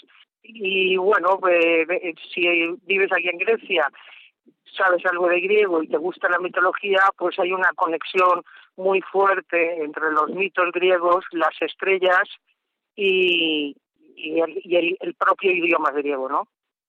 Sí, todo esto lo mezclas con tus propias experiencias. Pero bueno, que, que, siempre estáis los marinos pendientes del cielo. ¿Cuáles fueron los primeros inventos que se utilizaron para determinar la situación utilizando la posición de los astros? Bueno, pues eh, al principio se utilizaba la ballestina y luego por último el sextante y ahora pues casi nos hemos olvidado de esas formas de posicionamiento, solamente cuatro románticos que lo siguen utilizando, ¿sabes? Entonces, bueno, ya ya poca gente sabe el manejo del sextante. Pero bueno, eh, en la época clásica las estrellas eran muy, bueno, los astros, todos los astros eran muy importantes porque no solamente servían, o sea, servían a los antiguos para, para ver, o sea, intentar interpretar qué es lo que estaban viendo, los cambios de estaciones, cuando se iniciaba la siembra, cuando era mejor recoger el trigo, eh, todo eso se hacía observando el cielo, así que no es de extrañar que sus grandes héroes, sus grandes dioses, ascendieran a los cielos y quedaran fijos allí como constelaciones y como estrellas, ¿no? Eh, o sea, el cielo está lleno de mitologías y hay muchas eh, referencias a los escritores y los poetas clásicos, empezando por Homero y Hesíodo, eh, sobre sobre esto, ¿no? Sobre la relación de los de los astros y, y, la vida en la Tierra. ¿En dónde has ido captando algunas de estas historias? Conociendo a personajes, porque además de hablar de los clásicos griegos, sí que te mueves mucho por tabernas, estás con pastores, con lugareños. Bueno, a mí, me, aparte de trabajar en el barco, ¿no? A mí luego también cuando nos tomamos las vacaciones, pues nos dedicamos a viajar por aquí. Y me gusta mucho indagar, sobre todo en la gente. Eh, para mí Grecia, cuando la descubrí, fue un, un paraíso, ¿no? Me recordaba mucho a la España de mi infancia. Entonces todos esos personajes que todavía eh, puedes encontrar aquí, que en España los hemos perdido, porque la costa está totalmente saturada de, hoteles y de edificios y, y esos eh, campesinos o esos pastores han desaparecido ya, pues aquí todavía los sigues encontrando y para mí eh, esos contactos me dan mucha sabiduría, algo así como lo que decía Cavafis, ¿no? que hables con los, con los hombres sabios en tu viaje. Y bueno, a raíz de estas de estos contactos con esta gente mm, yo los transformo en cuentos, evidentemente, porque mm, es una forma para mí de narrar la realidad, exactamente igual que hacían los griegos con sus estrellas, ¿no? Sus astros. Sí, y hablas también, entre otros, del despuntar del día en Grecia. Cuando amanecen le llaman la raya del día. Se observa bien la altura de los astros, dice, sobre el horizonte y huele a pan. Y es que parece que unes el olor a pan ese sabor también del pan con el amanecer, con el despuntar. Sí, bueno, eh, claro que si yo hago referencia a un día que estuve con la panadera de mi pueblo, ¿no? Que hacía pan una vez a la semana y bueno, eso se hacía por la noche, evidentemente, era un horno de leña. Entonces, cuando los panes salían del horno, era aproximadamente, aproximadamente las cinco y media, las seis de la mañana, que era cuando empezaba a clarear. Y entonces, esa asociación de, de la aurora, ¿no? De, los dedos de rosa que decía Homero, con el olor ese tan envolvente que es el de pan recién hecho, bueno, pues a mí se me quedó grabado en la memoria, ¿no? Es un es uno de los momentos más dulces, ¿no? Y te la con ese olor y esa sensación. Comenta los orígenes del pan, que posiblemente pueda venir también de Grecia, o por lo menos dices que sí, que las primeras panaderías, los primeros establecimientos de venta de pan vienen de allí, de Grecia. Bueno, los griegos le daban mucha importancia al pan. Eh, de hecho, bueno, cuando mm, el hombre descubre la fermentación y, y empieza a hacer panes es cuando se asienta y deja su vida nómada. Por eso es Homero el que en, boca de Ulises les dice, cuando llegan a una, una isla desconocida le dice a sus hombres, ir y buscar a ver si hay comedores de pan, es decir, hombres civilizados para él, ¿no? Que eran los que comían pan. Los otros eran tribus nómadas y que todavía, pues eso, no tenían la más mínima cultura. Una obsesión constante en la humanidad es localizar el norte. Y para ello mezclas lo de localizar el norte en, en el firmamento con una historia que te ocurrió en una taberna, en una de las tantas tabernas que conoces de, de las islas griegas, ¿no? Y fuiste a tomar resina, que es un vino con sabor a pino, que sirven en numerosas tabernas de Ática y Salónica, pero que tú perdiste el norte al beber este vino. Claro. Bueno, es que una cosa es beber resina embotellada, que la lleva, o sea, está controlada, ¿no? Porque la resina al final, al fin y al cabo son alcaloides de, de la resina del pino, ¿no? Eh, la embotellada pues lleva un control de calidad, pero en aquel caso pues era una tabernucha que había perdida por ahí por el pueblo y que hacían su propia resina, ya sabes lo que llevaba eso. Y como estaba muy rica, pues nos pasamos un poco y, y bueno, pues eso nos dio bastante bastante dolor de cabeza y, alguna que otra alucinación, sí. Sí, bueno. que desde entonces le tomado un poquito de manía, sí. Sí, sí, pero bueno, dices que la resina buena es como beberse Grecia. Así que... Sí, porque tiene un poder evocador terrible, te, que te, la huele simplemente olerla y ya te, te transporta a las calles de Atenas, ¿no? Y te, te imaginas estar ahí bailando con Belina Mercury en una taberna, ¿no? Sí, y recuerdas los también... olores realmente, el, el, olfato yo creo que es uno de los de los sentidos más emocionantes que hay, que decir, por ejemplo, lo decía Proust, ¿no? Con su Magdalena esa, que te transporta a, al, al sitio donde tú oliste o saboreaste aquello por primera vez. Pues sí, muchos sabores y muchos olores en Grecia. Y también un montón de recuerdos, de recuerdos de veladas veraniegas en la cubierta del barco, por ejemplo, con amigas, y estabais viendo las estrellas. Nombras a una amiga que, que era una apasionada por el Atlas Estelar y que estabais ahí en un baño nocturno viendo las estrellas y fue un momento pues como muy, muy curioso, ¿no? Porque conectasteis con la grandiosidad del universo. Bueno, sí, mm, eso en cualquier sitio donde no haya contaminación lumínica mm, en el campo, ¿no? Eh, si te tumbas en el suelo y miras hacia arriba, pues la inmensidad de lo que vemos, que realmente lo que vemos es una parte de la Vía Láctea solamente, ¿no? eh, y pensar que todavía hay más, que eso simplemente es una galaxia dentro del universo y que hay millones más de galaxias, bueno, pues esto te sobrecoge, ¿no? te da un baño de humildad inmediato. Ana, ¿y qué es para ti navegar por Grecia? Porque repites todos los años, desde hace ya mucho tiempo, y te pasas media temporada, medio año allí en Lezcada. Eh, yo estoy aquí primero porque trabajo aquí en verano y luego porque eh, compramos una casa de un pueblo en, en Lezcada y la restauramos y bueno, pues eh, eh, vivimos allí también en el pueblo, que la verdad es que es es bastante acogedor y con una gente muy interesante, como ya conté en el primer libro, ¿no? Sobre mis viajes a Itaca. ¿Cómo es para ti navegar de noche en, en los mares de Grecia? Navegar de noche, bueno, pues navegar de noche a veces es eh, muy bonito, a veces es muy cansado. Cuando tienes muchos días por delante, bueno, pues al final tu cuerpo se acostumbra a la rutina de las guardias y de levantarte en mitad de la noche. Y bueno, tiene sus momentos malos, sobre todo de sueño, y sus momentos muy buenos, ¿no? Eh, de, bueno, pues eso, contemplar cielos cuando están despejados o, la luna cuando hay luna llena, eh, pues eso, eh, momentos muy bonitos, ¿no? Que no, que no tienes en, en tierra. ¿Cómo son para ti islas como la isla de Escorpio? De la cual cuenta su historia en relación con Aristóteles Onassis, que en su tiempo compró esta isla. Bueno, pues la isla de Escorpio, eh, la verdad es que tiene un historión detrás, ¿no? Porque los personajes que por allí deambularon, pues eh, eh, eran grandes personajes, ¿no? Como María Calas, el propio Onassis y todos sus invitados que llevaba allí. Ahora en la actualidad pues la han vendido a un, aunque en el, en el testamento de Onassis se dejaba muy claro que no podía pertenecer a ningún, a nadie que no fuera de la familia, pero bueno, ya sabes que los abogados hacen milagros, ¿no?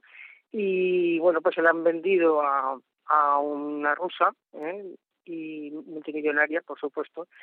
Y yo la última vez que pasé por allí, pues me dio mucha rabia porque esta mujer no sé lo que está haciendo, pero está destruyendo media isla, ¿eh? No sé si está construyendo ahí algo o qué, pero ha arrasado con toda la belleza de esa isla que, bueno, pues la tenían como un vergel, como te puedes imaginar, mientras estuvo a cargo de la Fundación Onassis.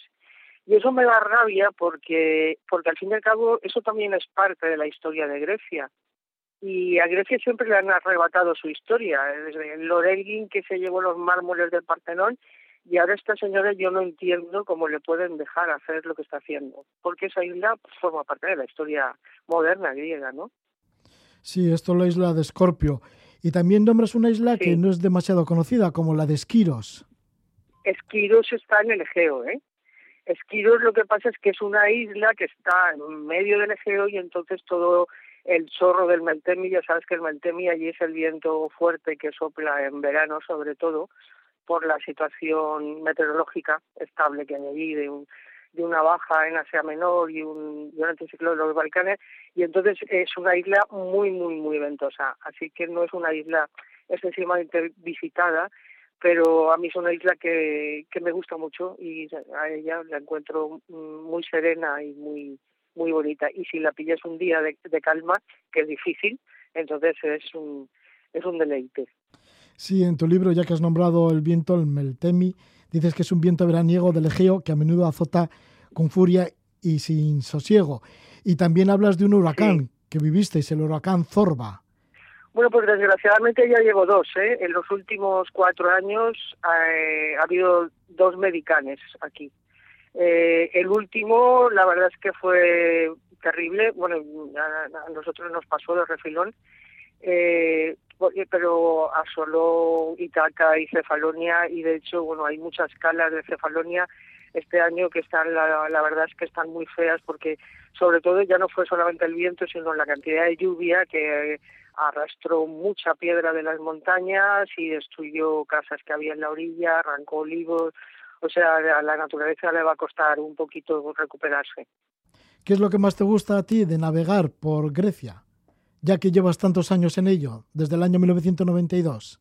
Pues eh, lo que más me gusta, evidentemente, que es un país marítimo, o sea, aquí en Grecia es muy difícil perder el mar de vista y de hecho, de hecho ellos eh, tienen una tradición marinera muy importante. O sea, cualquier persona mayor que te encuentres, ya sea el pastor de las cabras estas que tengo aquí al lado, que ahora pasan por aquí detrás, eh, o, el de la taberna, todos han estado embarcados, ¿no? Porque me decía cuando se pasó muy mal después de la guerra mundial y de la guerra civil suya, pues mucha gente para sobrevivir se embarcó en la mercante, ¿no? Entonces, es, aparte de que es un país que ya te digo que es muy difícil olvidar el mar porque está lleno de islas y de golfos y de, y de mares interiores, eh, aparte ellos son muy marítimos, ¿no? Entonces, eso me gusta, me gusta mucho.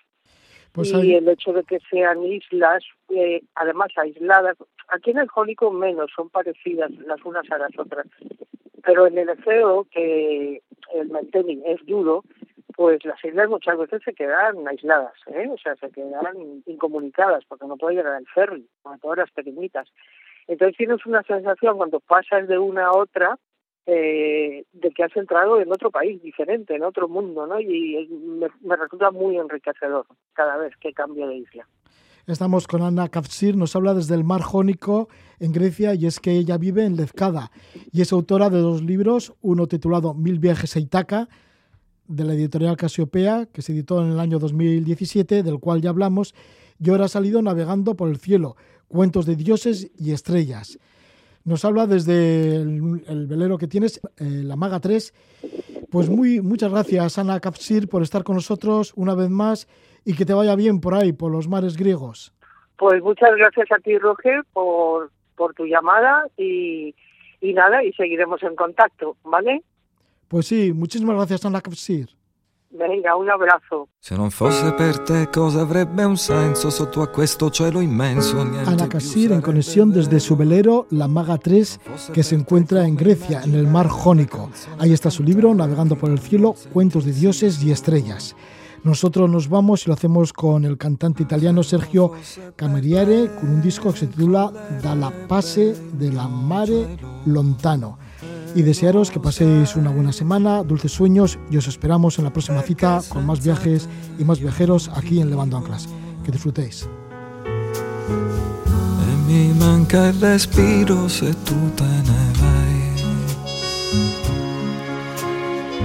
Quando sono con chiudo gli occhi e già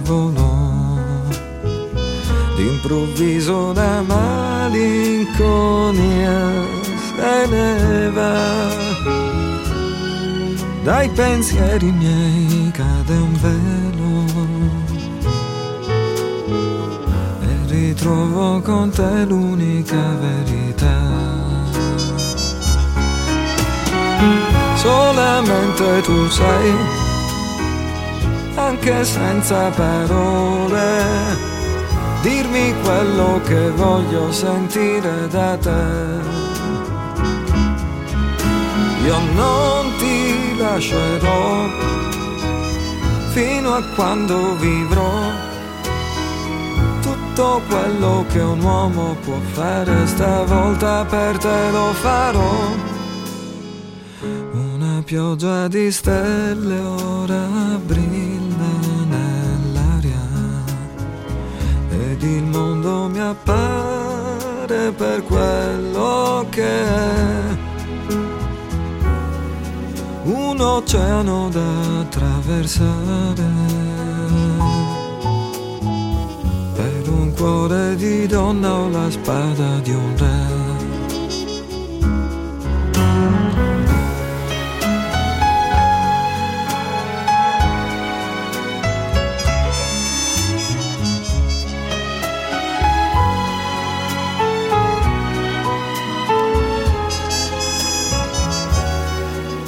Perché senza te io non vivo. E mi manca il respiro se tu te ne vai.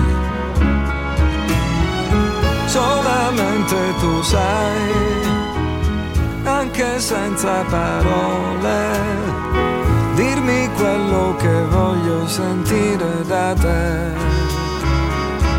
Eh, c'è un tempo per l'amore che spiegarti non so. Tutto quello che un uomo può fare stavolta per te lo farò. Tu sarai la regina dei miei desideri, l'orizzonte costante di questa realtà. Tu che sei per me come tutto quello che un uomo sognare potrà. Tutto quello che un uomo sognare potrà.